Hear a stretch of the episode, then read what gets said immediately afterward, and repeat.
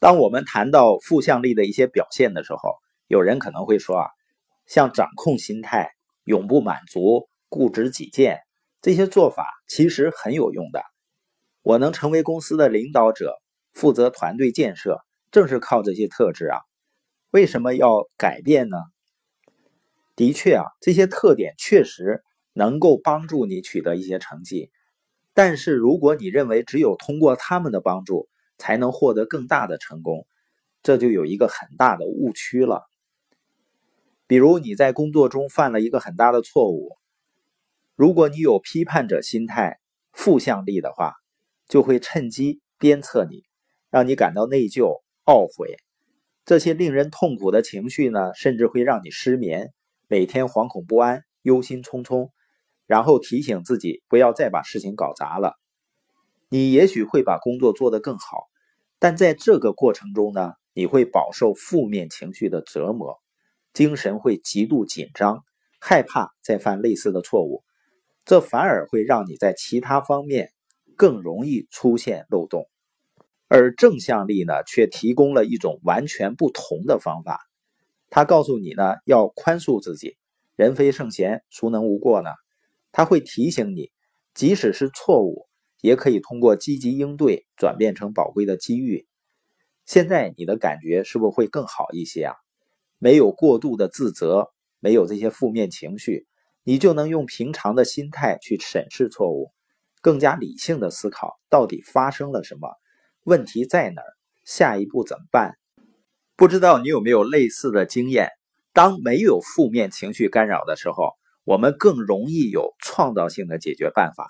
行动呢也更果断，而且你会发现很多人效率之所以低，他是把很多的时间和精力耗在自己的负面情绪上。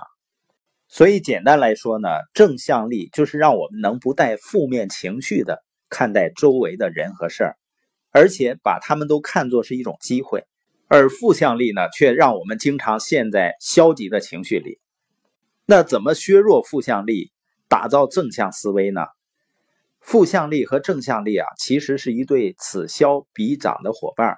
只要一方削弱了，另外一方面自然就增强了。我们先看一看负向力怎么削弱。批判性心态是负向力最主要的表现。我们每个人呢都深受其害，它会强迫你不断的挑剔自己、挑剔别人和外在的环境。人的大部分焦虑啊、压力、愤怒、失望、羞愧。内疚等情绪都是由他引起的。批判性的心态呢，还特别具有迷惑性。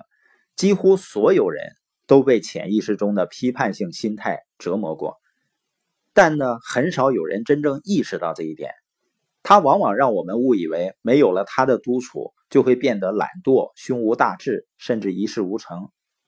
我们要想真正削弱负向力呢，还需要了解批判者心态到底是怎么运作的。他主要通过三种方式来施展自己的影响力。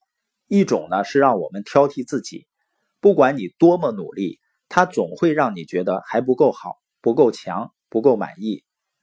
即便是很多的成功人士，你发现他们虽然表面上看起来自信满满，但私下里呢，其实都被自己的批判者心态苦苦折磨，因为他们有的担心某一天自己拥有的一切会失去。有的呢，怀疑自己现有的职位纯粹是靠运气，而不是能力；有的呢，认为自己面对新的挑战有点力不从心。几乎没有人对自己是满意的。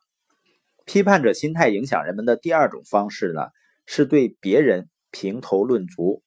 这一点在恋爱关系中体现最明显。为什么两个人谈恋爱时间长了，经常会看到对方越来越不顺眼了呢？因为情侣们交往时间一长啊，批判者心态就操纵他们，开始挑剔彼此。你只顾工作了，没有时间陪我呀，花钱大手大脚啊，这类抱怨就开始了。而一方的负面情绪往往会激发出对方的批判者心态，每一方都迫使对方表现出自己最糟糕的一面。实际上呢，在交往的过程中，对方表现是好是坏。并不是他一个人的事儿，而是应该由双方共同来承担责任的。跟其他的人际关系也是一样的，假如你发现自己跟同事啊、朋友、伴侣或者孩子关系都陷入僵局，十有八九呢是你的批判者心态正忙着指挥你，对别人指指点点、指手画脚。尤其是当你百分之百的认定你自己是对的，一切都是别人错的时候，批判者心态影响人们的第三种方式呢，就是挑剔我们的生活现状。他经常使用的套路就是当什么什么的时候，我就会幸福了。中年危机呢，就是一个很典型的例子。很多看起来很成功的四五十岁的企业管理者，基本上已经实现了事业发展中梦寐以求的目标。但却没有感受到本该伴随目标实现而带来的幸福感，因为批判者心态呢，在不断的告诉你，当你职位再晋升一级的时候，你就幸福了；你在赚到五百万的时候，你就幸福了；当你的孩子呢考上清华北大的时候，你就幸福了。这样呢，很多人轻易的就被批判者心态给操纵了，很少去真正审视这些想法。会使你的幸福感遥遥无期的，所以我们说呢，人不是去追求幸福，应该幸福的追求。因为无论工作还是生活，能让你感觉内心平静和幸福的时刻就是现在。新的目标呢，是让你未来充满希望。更重要的是什么呢？你要坚信当下的生活和工作中，其实已经存在着。让你幸福的东西，这样呢才算真正破解了批判者思维的魔咒。